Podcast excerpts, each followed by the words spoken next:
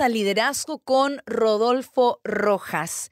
En este día vamos a tratar un tema muy poderoso, pero antes de eso queríamos instarle a poder eh, compartir el enlace de este podcast que va a estar muy, muy enriquecedor. También le recordamos a toda la comunidad que nos sigue en redes sociales y en YouTube que apenas lleguemos a los 10.000 suscriptores en nuestro canal de YouTube, Rodolfo Rojas Podcast, vamos a escoger tres personas que hayan comentado y compartido el podcast.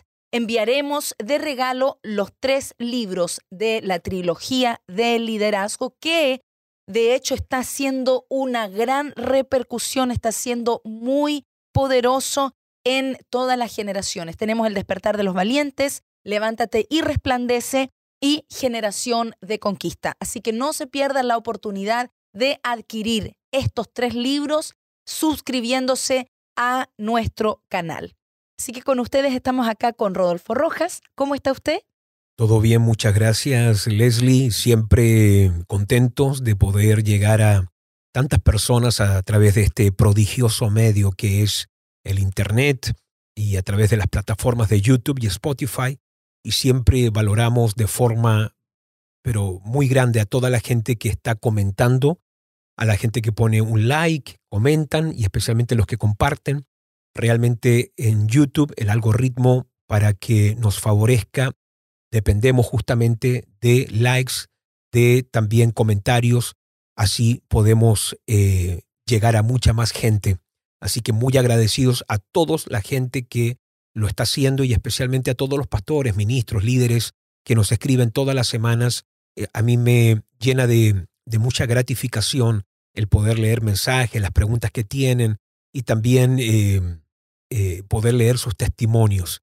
Me llegan muchos mensajes por WhatsApp, también me llegan otros por Facebook, y llegan otros aquí también a las plataformas como Instagram.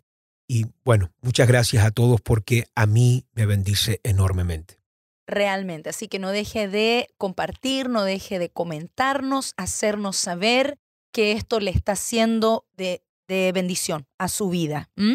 El día de hoy vamos a compartir un tema llamado el liderazgo y la vida espiritual. Y vamos a hablar acerca de la oración y del ayuno, un tema que es plataforma para todo creyente. ¿Por qué la oración es tan clave en la vida del creyente? En la vida del creyente y también esencialmente en la vida de alguien que está en el ministerio la oración viene a jugar uno de los papeles más importantes debido a que la obra de Dios no es un proyecto humano. La obra de Dios es justamente de Dios. Porque es de Dios, no puede ser llevado a cabo de cualquier manera. Respeta su propio plan, contiene su propio diseño, tiene sus propias metas y la única forma que nosotros tenemos como líder de poder saber cómo llevar a cabo lo que Dios quiere hacer es a través de la oración. En estos días que hemos eh, trabajado en el proyecto de 52 días de enfoque en la visión y hemos, eh, estuvimos hablando sobre Nehemías, una de las cosas que ministré sobre Nehemías es que fue un hombre que a pesar de que era copero del rey, era un intercesor. Y es uno de los libros en la Biblia que contiene menos milagros, porque nadie resucita, ningún ciego ve, no se abre ningún mar, no hay ninguna profecía. La única que hay más encima es falsa, eh, que le dan a él para infundirle temor. Ningún ángel aparece, ni Dios tampoco habla. Pero tú vas a ver a Nehemías continuamente orando. Hay doce oraciones registradas de Nehemías. Aunque Dios no le habla, él se mantiene hablando con Dios. Y eso para mí es sumamente importante, porque un líder que no ora es un líder que va a tener un desgaste tan fuerte, porque la obra de Dios, como no se hace humanamente, se comienza a hacer humanamente en el momento que tú dejas de orar. Pero en el momento que tú estás orando es ahí donde tú puedes hacerla bajo su sabiduría, soportándolo eh, de forma espiritual, sobrenatural. Y por eso el Señor le dice a Zorobabel en el libro de Zacarías, le dice que esto no se puede hacer con ejércitos, y mucho menos con fuerzas, tampoco con inteligencia convencional. Esta es una obra que solamente se puede hacer con el Espíritu de Dios. Entonces, la oración viene a ser una de las cosas más importantes en la vida de un creyente, obviamente, pero mucho más crucial, yo creo, en la vida de un líder, de un ministro, porque en el momento que el líder se desenfoca, se distrae, su vida personal se distrae de la fuente de quien depende todo el éxito ministerial, es ahí donde comenzó un descenso lento, paulatino, hacia el fracaso. Ahora, yo quiero eh, dejar esto muy claro porque realmente a mí me impacta. Eh, yo hubiera pensado, Leslie, que Jesús, por ser el Hijo de Dios, no, iba a necesitar orar, porque Él y el Padre eran uno. ¿Qué necesidad hubiera tenido Jesús de orar? Pero es impactante Marcos capítulo 1 lo que dice, levantándose muy de mañana. Eso habla de ofrenda siendo aún muy oscuro, implica que la hora de oscuridad natural va a ser la hora de más luz en lo espiritual. Dice que se iba solo, se apartaba para orar. Eso habla del secreto. Fíjate estas tres cosas muy claves. Muy de mañana, no de mañana, muy de mañana. Lo que está hablando de madrugada, la hora más difícil para el cuerpo querer levantarse. Eso es ofrenda. Muy oscuro. Hay que entender algo de la oración, que cuando está más oscuro en lo natural, es cuando más luz hay en lo espiritual. Por eso dice la palabra que el camino del justo es como el resplandor de la aurora, que va de aumento. Hay ciertas cosas que pasan en horarios de la madrugada que no ocurren más tarde. Hay cosas que tú vas a poder descargar de la eternidad a las tres que no puedes bajarlas a las seis. Hay cosas que ya no bajan a las nueve. E, es, es eso lo que ha percibido mi espíritu. Pero volviendo a la pregunta de la oración, a mí me impacta esto, que Jesús tenía la necesidad de orar.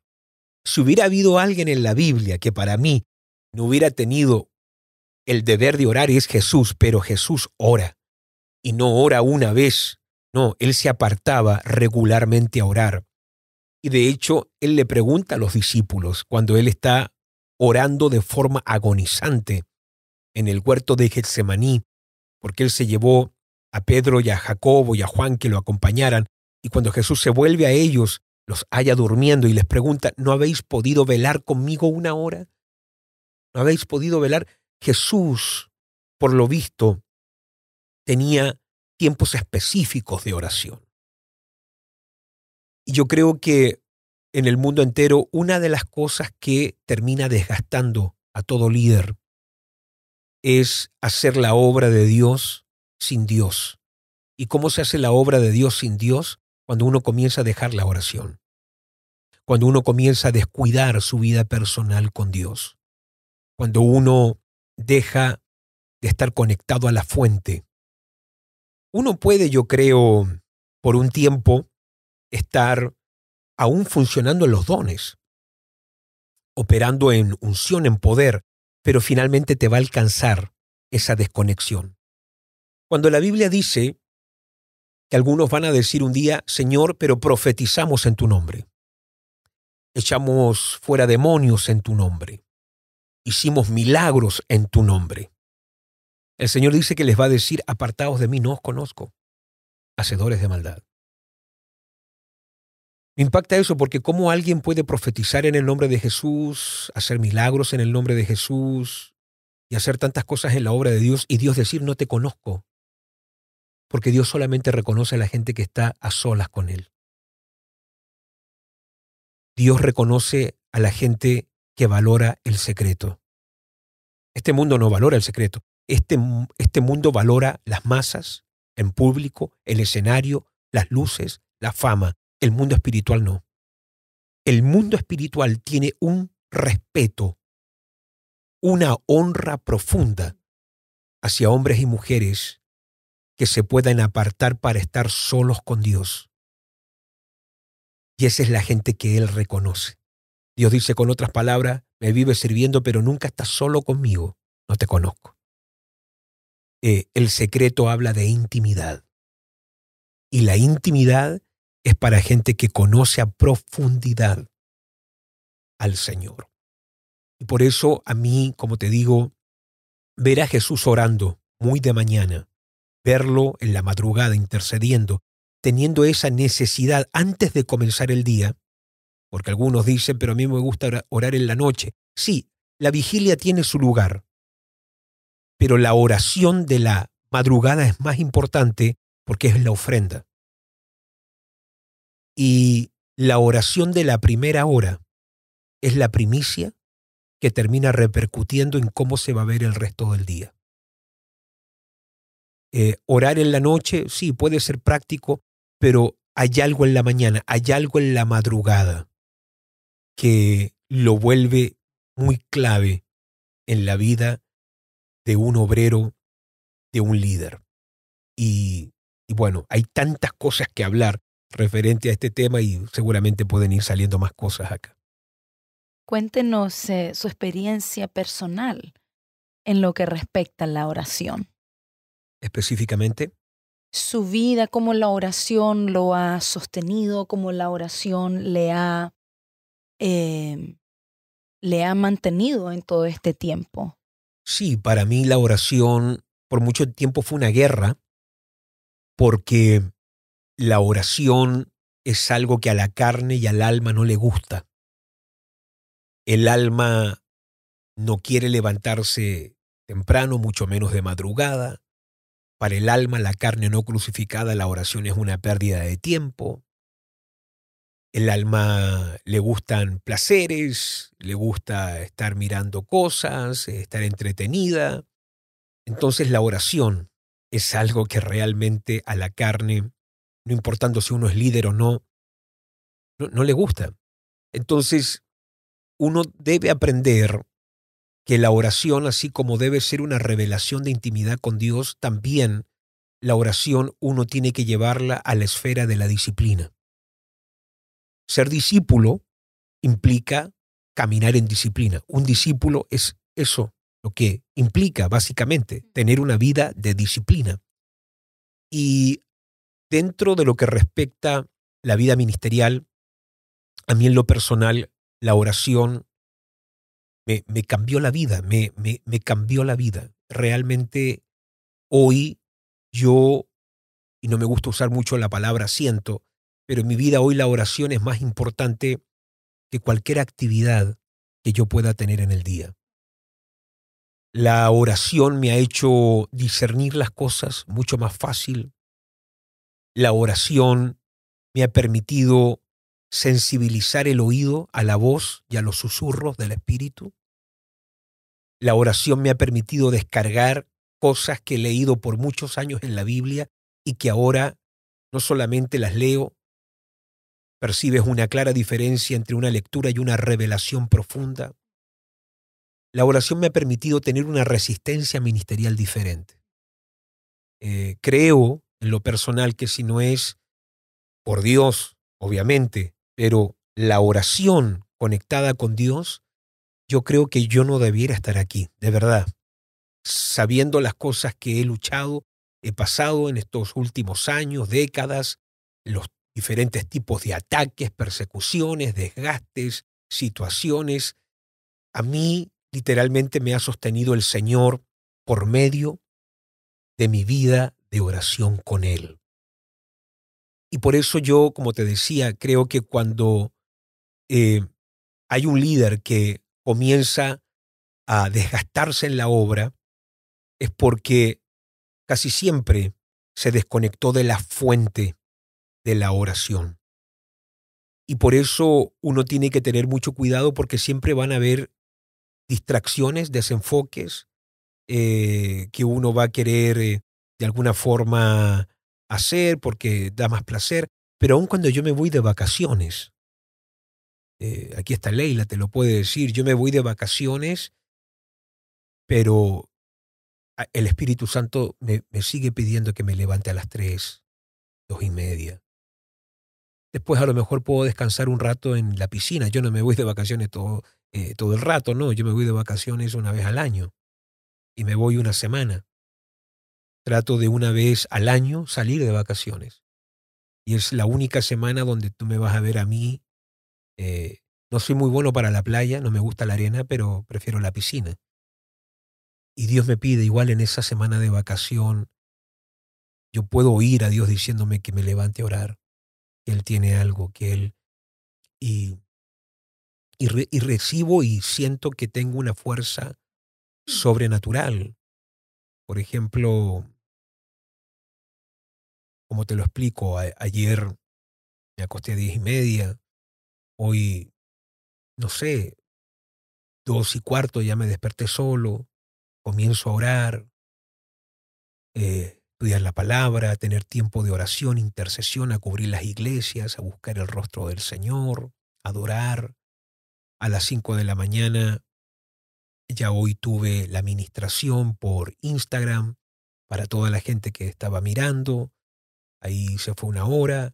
Después eh, no fui a descansar, me quedé despierto, eh, ya me preparé para salir y comenzar a filmar los podcasts que estamos filmando ahora. Y Leila siempre me dice que a ella le llama la atención que no me veo cansado. Y que una persona con ese ritmo de vida todos los días debería verse muy desgastado.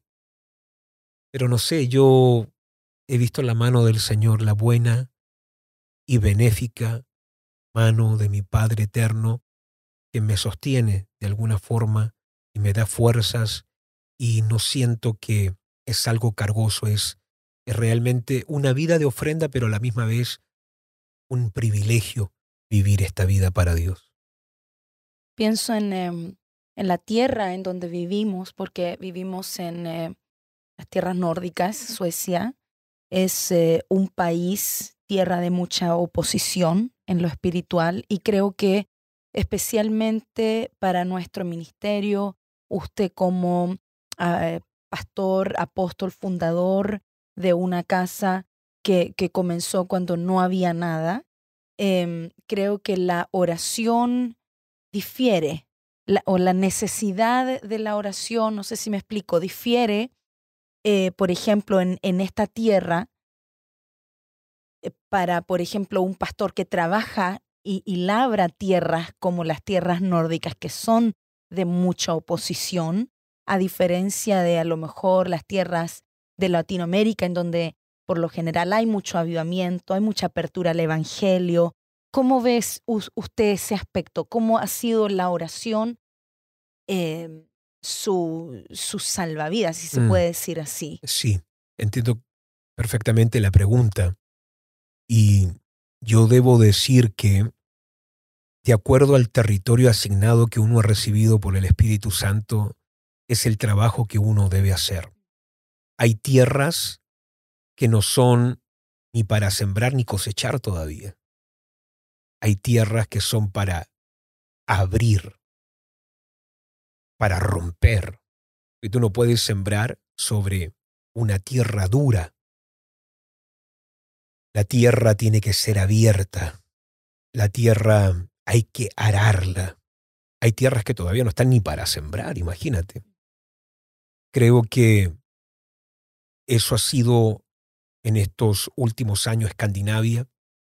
Ha sido una tierra donde hemos tenido que labrar muchas cosas.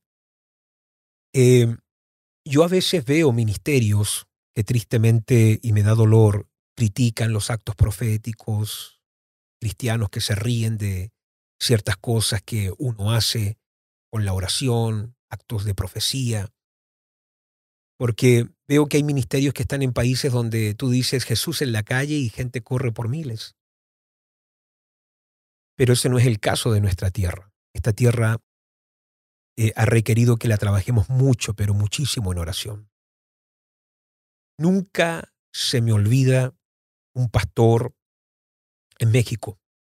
Eh, que me había invitado a ministrar pero él concluyó con algo que ni yo lo había pensado en ese momento, porque la pregunta de él era por qué cuando él invitaba gente de Latinoamérica percibía lo mismo, pero había un espíritu diferente conmigo, había algo muy fuerte que rompía, era una administración no mejor para nada. Dios me libre de ser alguien que se estima más que otros. No, no, no. Lo único que él me quería decir, que había una unción muy diferente a, a, las, a las otras personas, no mejor, porque todos nos complementamos, pero él notaba que era algo muy distinto. Y él concluyó con estas palabras. Él me dijo que él se había hecho esa pregunta tanto tiempo, ¿por qué algunos leían un verso y de ese verso entendían esto, pero yo lo leía y yo le sacaba este, esta otra enseñanza. ¿Por qué los otros ministraban de este espíritu y yo lo ministraba con este? Y él concluyó con esto.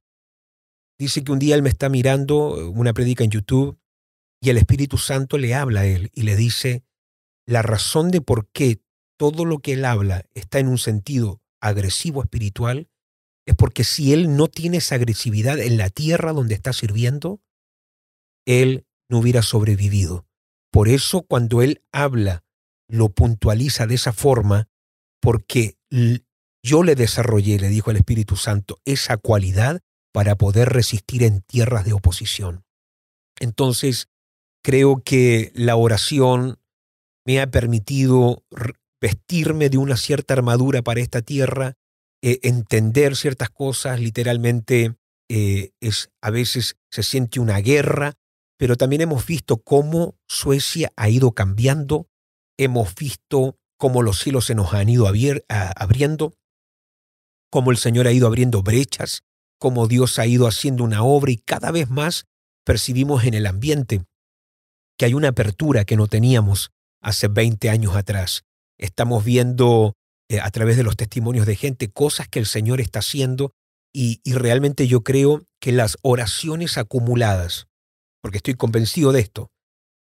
A una generación le toca cosechar lo que sembró la anterior y también le toca sembrar para la próxima. Todos nosotros, no importando el tiempo que estemos viviendo, nos toca cosechar lo que alguien sembró, pero también nos va a tocar sembrar para que la próxima cosecha. Entonces yo creo que hoy hay cosechas que estamos teniendo, Leslie, porque los ancianos de esta tierra oraron por nosotros. Y hay muchas oraciones que nosotros estamos batallando, que nosotros pensamos que la estamos peleando para ahora, pero son para que nuestros hijos puedan servir en paz, nuestros hijos puedan tener victoria y para que nuestras próximas generaciones puedan tener los cielos abiertos.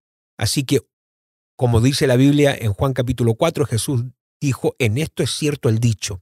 Era un dicho de aquellos días y Jesús dijo que ese dicho era cierto.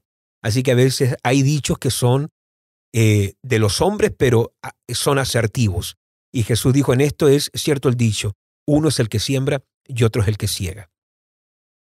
Y, y bueno, por ahí hay gente que piensa que este es un verso de la Biblia, ya que estamos hablando de la oración, al que madruga Dios lo ayuda, pero no, no es de la Biblia, pero eh, a lo mejor si Jesús hubiera estado aquí vivo hubiera dicho también, eh, en esto es cierto ese dicho, uno es, perdón, el que, el, que, el que madruga Dios lo ayuda. Entonces yo creo que la oración ha sido clave y por eso un día yo estaba orando y estaba en una guerra. A mí me pasa esto. En las mañanas, en las mañanas, y te cuento lo de esta madrugada. Yo estoy batallando algunas cosas muy fuertes en este momento. Estoy en unas guerras muy fuertes con cosas. Pero Dios no me deja orar por nada de eso en la madrugada. En la madrugada entre dos y media y cuatro y media, Dios no me deja orar por ninguna necesidad. Y cuando Dios me da permiso, ya yo comienzo a cubrir las iglesias, a poner cobertura, pero por necesidad personal Dios no me deja tocar nada en la madrugada. Y, yo quiero orarlo, quiero, Señor, esto me está afligiendo, esto me está, esto me está causando dolor. Dios no me deja. En la madrugada, Dios no me deja tocar nada personal. He estado viviendo eso ya por muchas semanas seguidas. Nada personal. Como que Dios me dice, me tapo los oídos. Después en el día, o en la tarde, Dios me deja recién postrarme, interceder por lo personal, pero no en la madrugada. Porque el Señor me ha estado mostrando que la madrugada es para la humillación y la adoración, en lo personal. Esto, esto yo lo estoy dejando claro, esto es el, trato mío en lo personal. Y para mí las vigilias son guerra. No sé por qué me pasa que la madrugada es mucha, mucha adoración, humillación, rendición, y, las vigilias o en las tardes hay como viene sobre mí una unción para, para entrar en guerra espiritual, para interceder, para traer rompimientos y cosas así. Eh, y yo creo que todos los líderes que nos están mirando, todos los obreros que nos están mirando, pastores que nos están mirando, nunca le creas al alma cuando te presente una excusa que parece perfecta, pero son baratas, para no orar. Por eso eh, hay momentos donde el enemigo te va a decir que la oración puede esperar. Y pero la oración no solamente tiene que ser lo urgente para nosotros, tiene que ser lo más importante.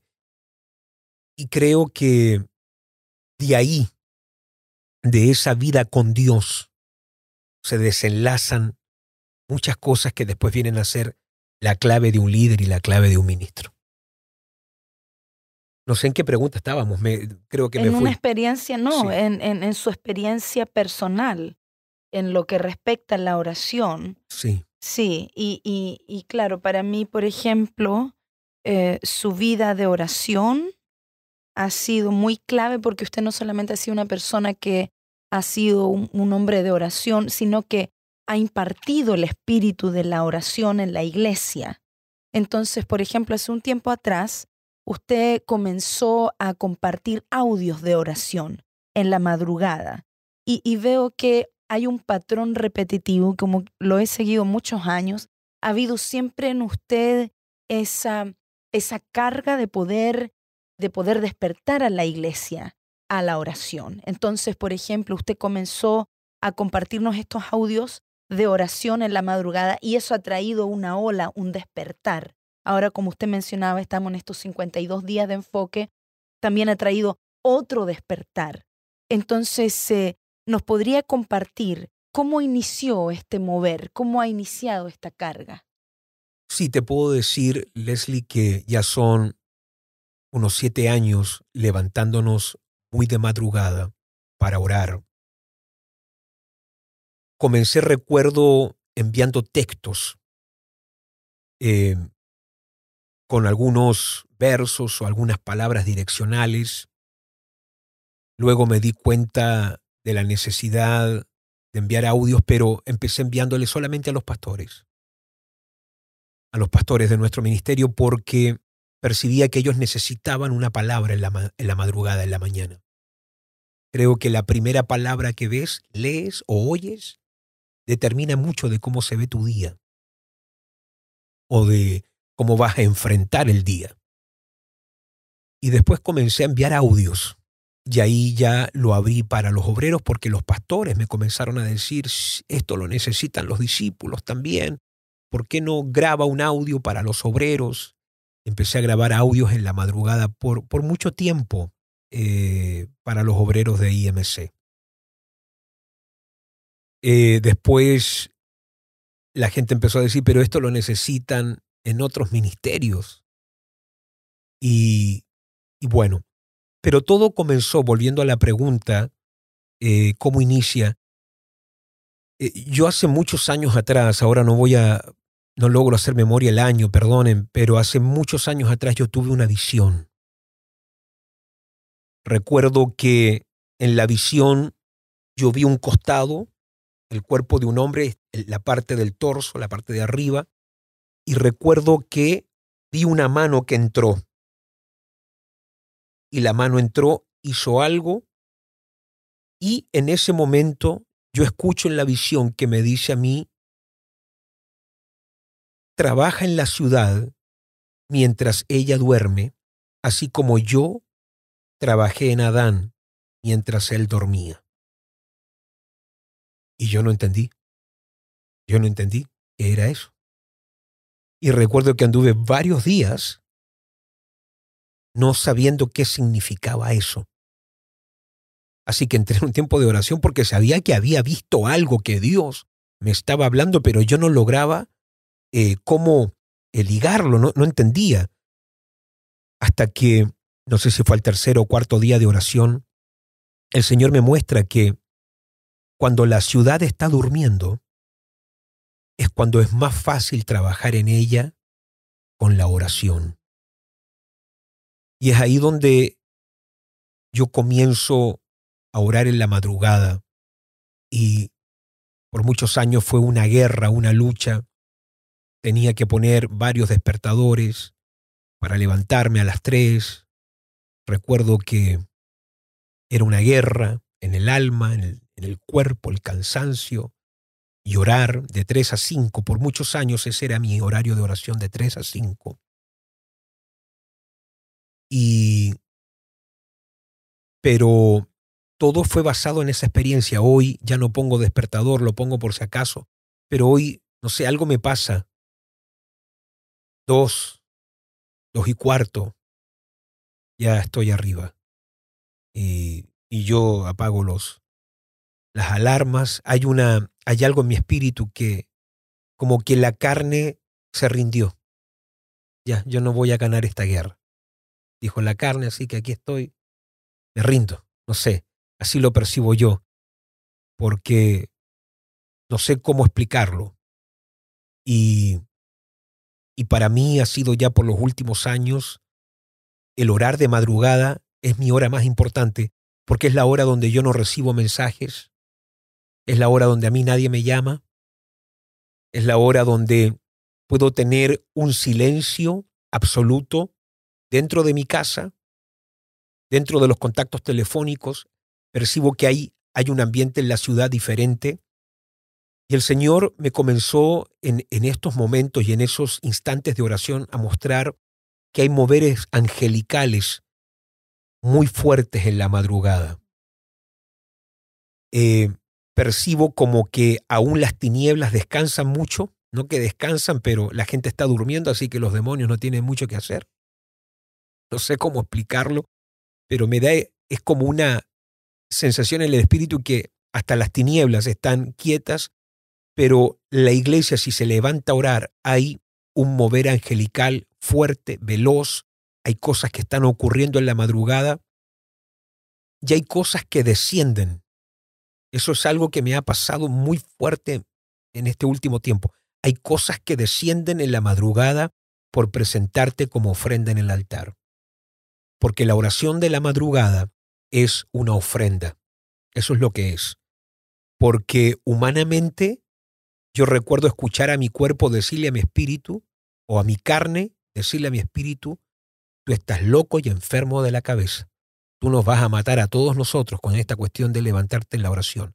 Mi, carne eh, como que detesta mucho al espíritu y dice nos vamos a morir, esto se va a acabar, todo por la culpa de este, de este espíritu que quiere levantarse a orar. Pero Jesús dijo esto, dijo, hablando de la oración, orad y velad para que no, no entréis en tentación, porque a la verdad la carne es débil, mas el espíritu está dispuesto. Y es interesante como lo dice el original griego mas a la verdad la carne para nada sirve. En lo que respecta a la oración, porque alguien me dijo un día, pero la carne sirve para mucho. Sí, sí, sí, pero Jesús está hablando de oración. En lo que respecta a oración, a la verdad, la carne no sirve, pero el espíritu, el espíritu está dispuesto a toda hora. En la mañana, la madrugada, a mediodía, en la noche, orar, orar, orar, orar. Y el no orar es una de las cosas que Satanás siempre va a buscar una forma para que un líder que está sirviendo a Dios lo pueda destruir. Tú tienes que entender que cuando Daniel está sirviendo en Babilonia y él está en ese tiempo de tanta oposición y persecución, sale un edicto real de que nadie puede orar a ningún Dios durante 30 días. Durante 30 días nadie debe ni puede orar a ningún Dios excepto al rey. Y el que adore o ore a otro Dios debe ser echado al foso de los leones. Pero ahí hay que leer la estrategia. Satanás sabe que si alguien no ora a Dios en 30 días lo mata.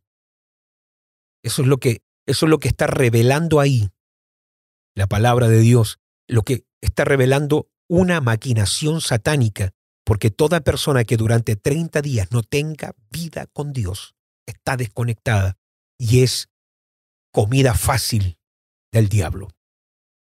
Entonces para mí todo este mover de oración comienza con esto, con esta visión que tengo, después me pasa algo a mí en Mendoza, Argentina. Cuando yo fui a Mendoza, Argentina, y ahí Leila tendría que ayudarme. No sé si te acuerdas qué año habrá sido la primera vez que visito Mendoza, Argentina. Yo nací en Mendoza, Argentina en el año 76 y vuelvo a visitar Mendoza, Argentina, obviamente ya adulto. Estoy en la iglesia de mis amigos, el apóstol Fabián, el apóstol Claudia, grandes y hermosos amigos allá en Mendoza.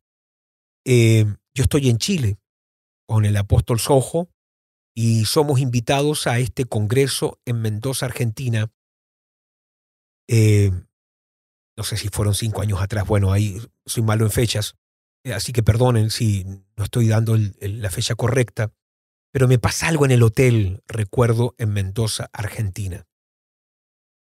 Recuerdo que en la madrugada yo vi una luz, yo vi una luz y yo vi una luz que vino y se me metió en el espíritu. Hubo una luz que yo vi que entró en el espíritu. Eso es lo único que sé describir. Y para mí ese día, esa experiencia que tuve, era como Dios diciéndome, como que Dios depositó algo en mi espíritu. Como que Dios puso algo en mi espíritu que lo metió y de repente la oración se volvió en algo mucho más real. Es decir, como que Dios me dijo, ok, naciste en esta tierra, Mendoza, Argentina, en el 76, ahora yo te he traído de vuelta y en esta misma tierra donde naciste, yo te voy a meter, voy a depositar algo en tu espíritu. Y nunca se me olvida esa luz que veo venir. La veo venir y entró aquí en el espíritu.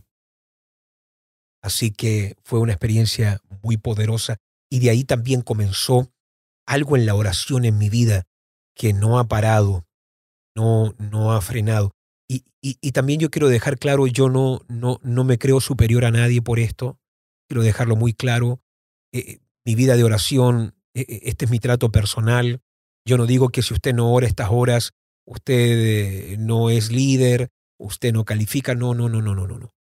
Dios ha tenido un trato conmigo personal porque yo me considero, básicamente, si yo tuviera que reconocer un llamado en mi vida, yo creo que me reconozco, yo soy una atalaya, creo que yo voy a morir orando, creo que yo existo para vivir orando, eh, y si hubiera un título después de ser hijo de Dios, creo que soy un vigilante. Eh, me considero más un hombre que vigila en oración que un predicador, eh, que un un ministro, no sé, eh, pero quiero dejar eso muy en claro, no soy superior a nadie, ni soy mejor que nadie, solamente expreso mi vivencia, mi experiencia con Dios en esta área. Pienso en todas las personas que nos están eh, escuchando en estos momentos, porque más de alguien ha de estar preguntando cómo cómo desarrollo una vida de oración, porque usted dice que hoy por hoy no necesita apenas poner alarma, se levanta solito. Yo todavía necesito la alarma ahí que me... y necesito una power, porque si no, no me, no me hace efecto. Pero, ¿cómo ha ido desarrollando usted esa vida de oración?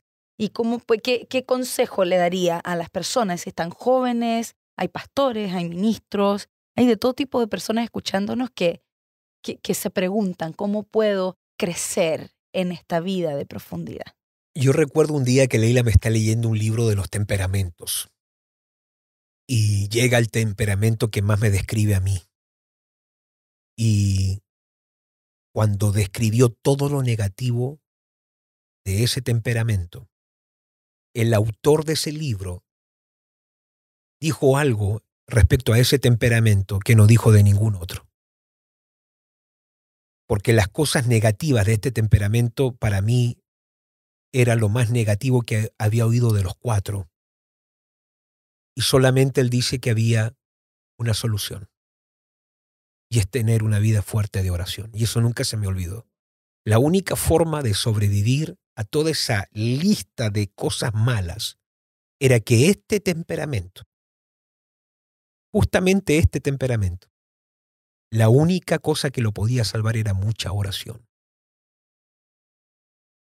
Y me di cuenta que sí, eh, la oración debía ser algo clave. ¿Cómo, ¿Cómo se hace? Yo creo que no todas las personas duermen la misma cantidad. Yo opino que hay personas que necesitan sus seis horas. Entonces tú no puedes estar, eh, tú no puedes estar acostándote a las once de la noche y queriéndote levantar a las tres de la madrugada, si tú sabes que necesitas tus horas de oración. Tampoco quizás recomendaría a alguien, a menos que tiene la convicción de estarse levantando a las dos y media.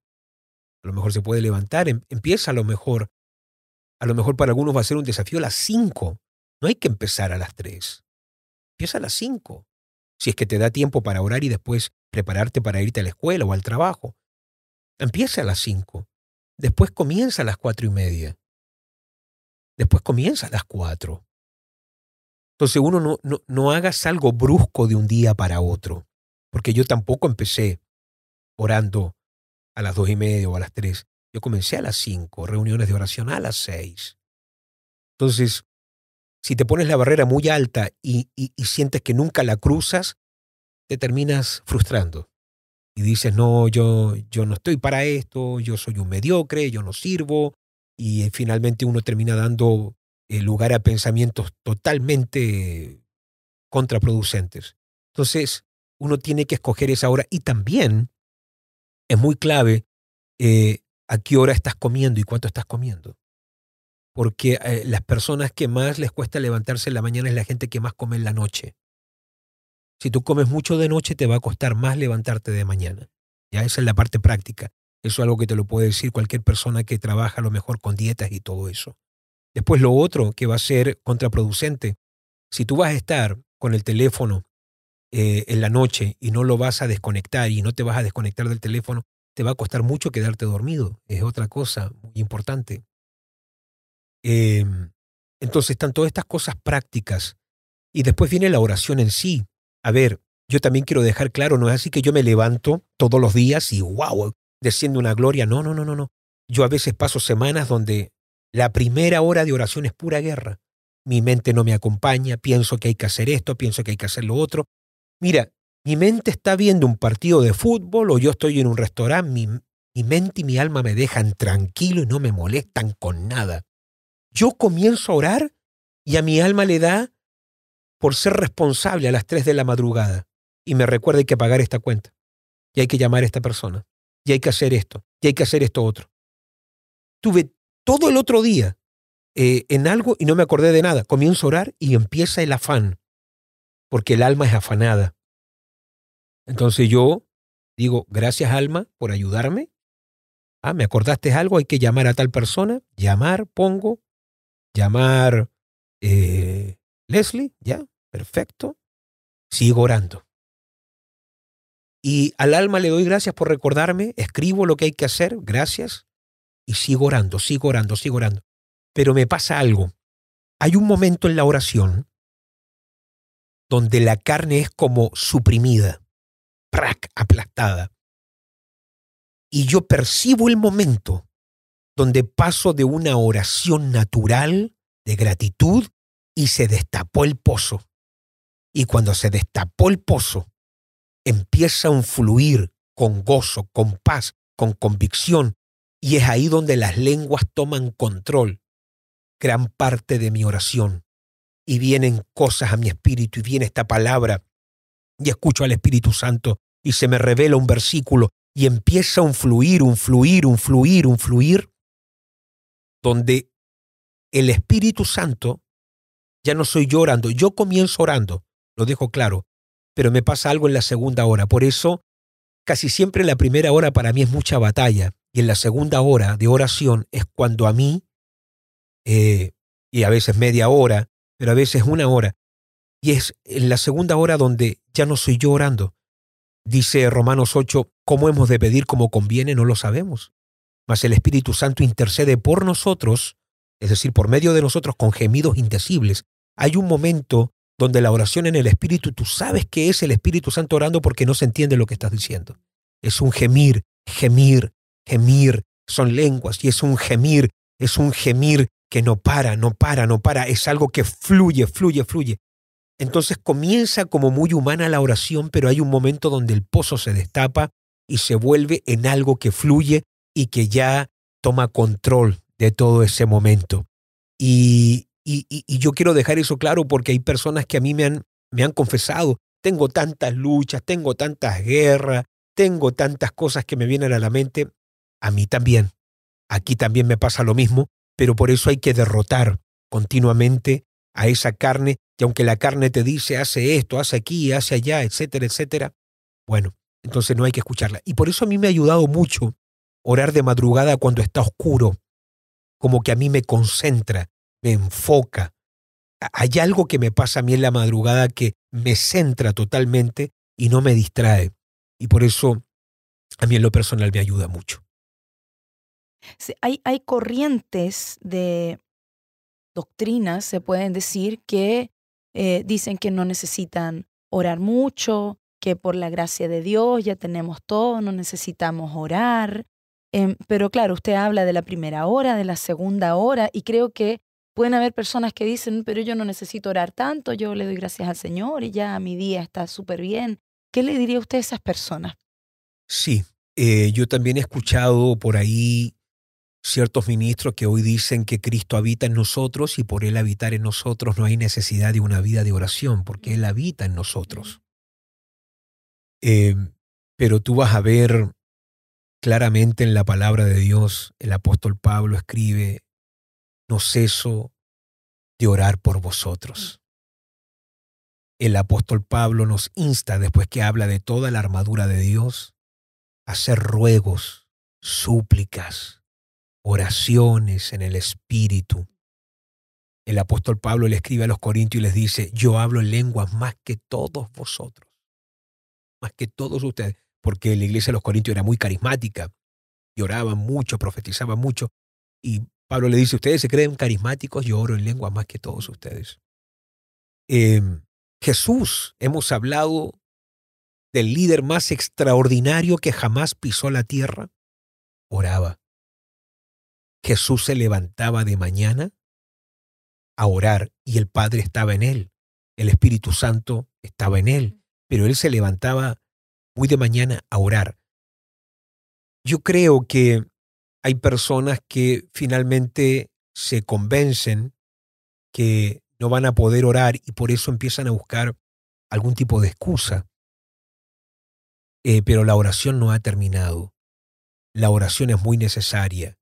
Y yo también creo en la llenura del Espíritu, yo también creo en, en, en, que Dios me puede hablar durante el día y que Dios habita en mí, pero esto de la oración no es algo que nosotros estamos inventando, esto está en toda la palabra de Dios, así sea eh, antiguo como Nuevo Testamento, la vida profunda de la oración, y eso es muy, eh, nutre el espíritu de forma extraordinaria, pero también dejar claro que si uno tiene tiempo para todo en la vida, si uno tiene tiempo para comer, tiempo para bañarse, uno tiene tiempo para cosas, entonces uno tiene que apartar un tiempo para la oración.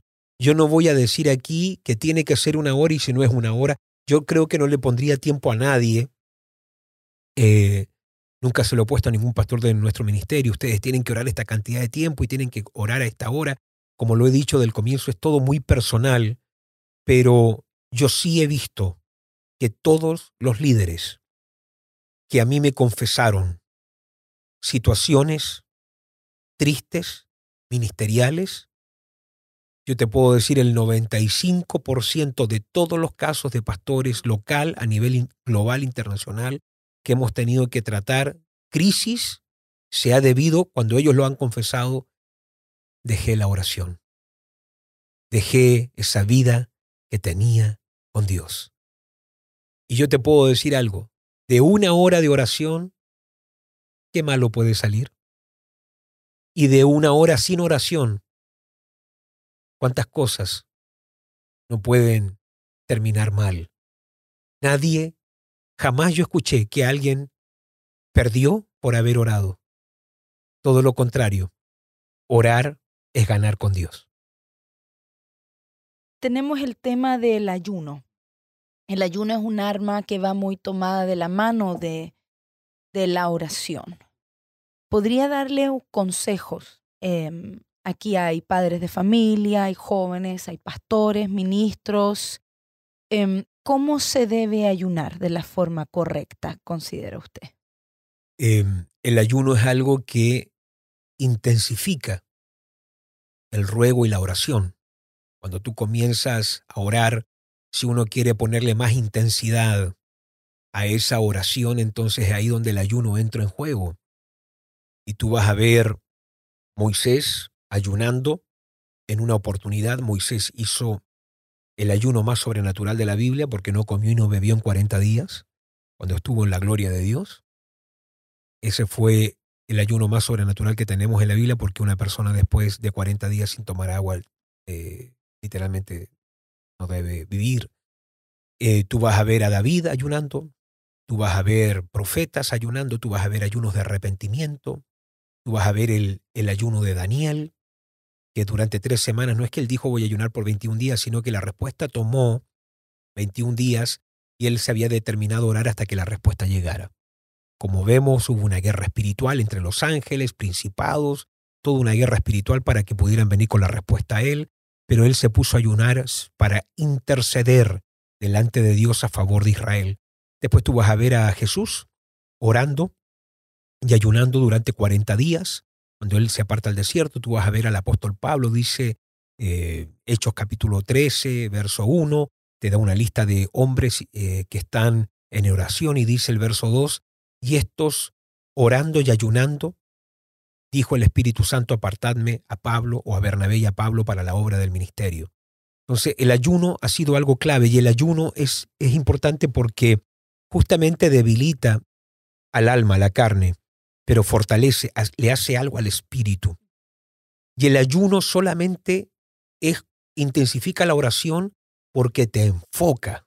El ayuno es un gran enfocador, si dijéramos así, que te toma y te concentra mucho más en Dios y en ese asunto, entonces el ayuno lo que hace es debilita la carne, pero te enfoca en lo que estás orando y la oración esa se comienza a volver más potente porque comienza tu cuerpo a presentarse como ofrenda. Por eso dice Romanos 12.1, si no me equivoco, dice que hermanos, presentaos delante del Señor como sacrificio vivo, santo, agradable a Dios, que es vuestro culto racional. Y lo que ocurre con el ayuno es que justamente vuelve a tu cuerpo en una ofrenda. Y en esa ofrenda el Señor comienza a moverse con más poder. Ahora, eh, nosotros, por ejemplo, tuvimos un ayuno de 21 días. Eh, cuando yo ayuno 21 días, te puedo contar que he tenido diferentes experiencias. En una ocasión ayuné 40 días, en una ocasión ayuné 21 días con solamente agua.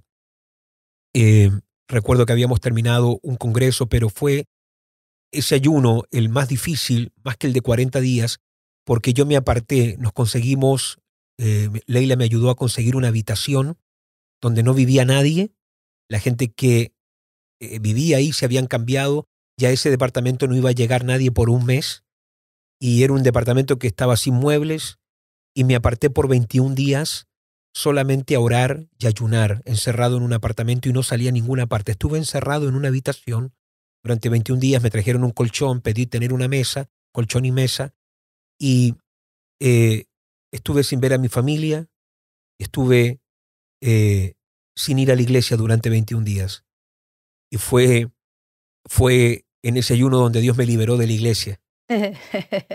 porque yo era el pastor que si yo no estaba en la iglesia todos los días nada funcionaba, si yo no estaba presente en los cultos nada funcionaba, estaba como de alguna forma tomando yo más dominio que el Espíritu Santo y fue en ese ayuno donde el Señor literalmente me libera y me hace entender que Él es el pastor de la iglesia. Fue un ayuno que a mí me bendijo mucho.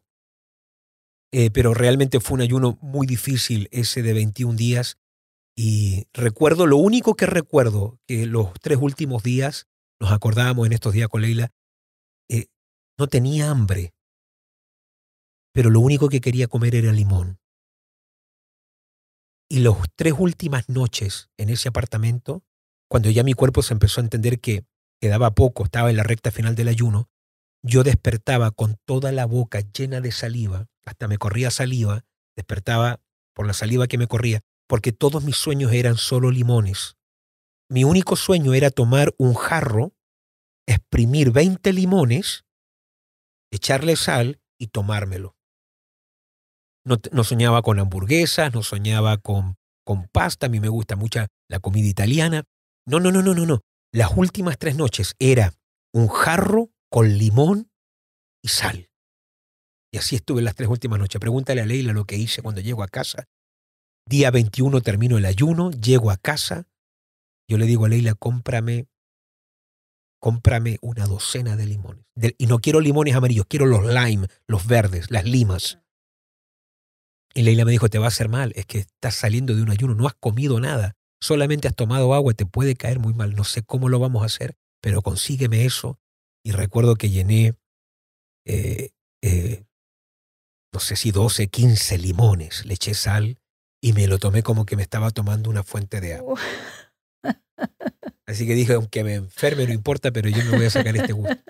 Gracias a Dios no pasó nada, no, ocurrió nada, todo bien, pero fue un ayuno bien fuerte. Ahora, eh, el consejo que daría, eh, de hecho dice el Señor que hay una clave para, para soportar el ayuno, porque la clave del ayuno es comer. Si tú no comes en el ayuno, te va mal. Pero la clave es qué es lo que hay que comer en el ayuno. Y lo que te sostiene durante el ayuno es la palabra de Dios. Por eso en el ayuno, cuando Satanás tienta a Jesús, él le dice, no solo de pan vive el hombre. Y ahí se nos revela que la palabra de Dios es un sustento al espíritu, al alma y al cuerpo.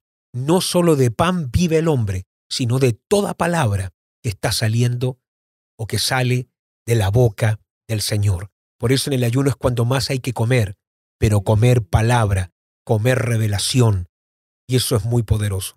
Y yo cuando ayuno lo trato de hacer de 12 horas, 12 horas de ayuno, y a mí me cuestan casi siempre los primeros cinco días. Es un tormento los primeros cinco días de ayuno. Yo no tomo desayuno. Yo muy raro que yo tome un desayuno. Pero yo estoy ayunando y yo quiero tomar desayuno todos los días.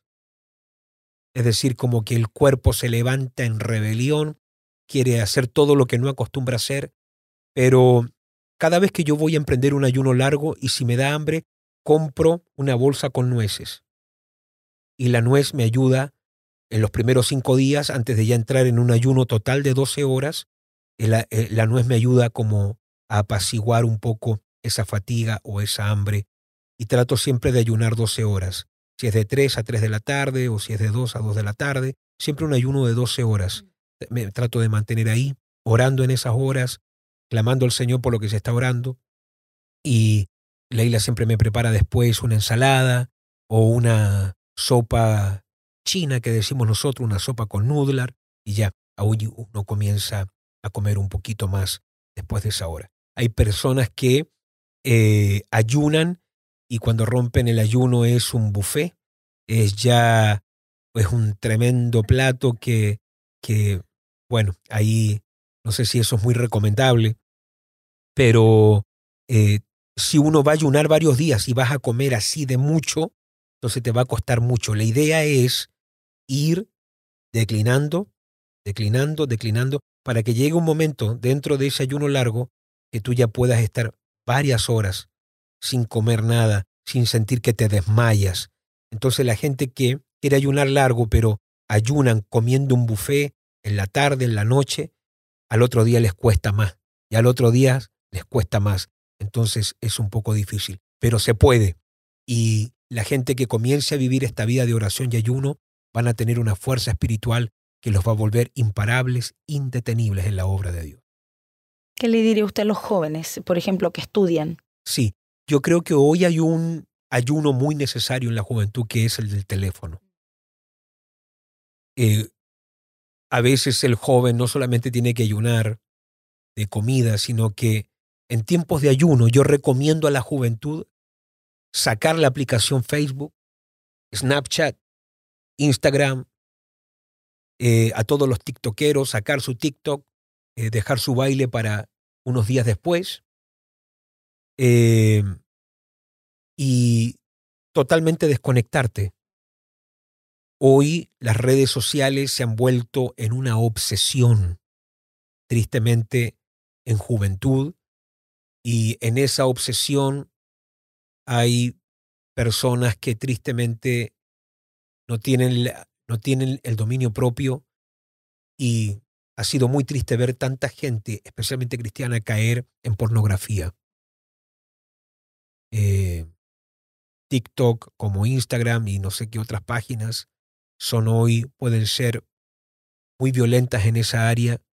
Ya hay jóvenes que están en una etapa muy sensible a lo sexual y, y la carne empiezas a ver algo semidesnudo, después lo quieres ver desnudo, después viene lo pornográfico y finalmente termina en cristianos que no pueden orar, culpabilidad, condenación, y una de las cosas que Satanás quiere hacer en este tiempo es manchar la vista de los jóvenes, porque hay una promesa que cuando venga el Espíritu Santo y se derrame, o cuando se derrama ya hoy el Espíritu Santo, los jóvenes verán visiones. Pero hay algo que el enemigo está trabajando para que los jóvenes no vean visiones, y es que vean pornografía.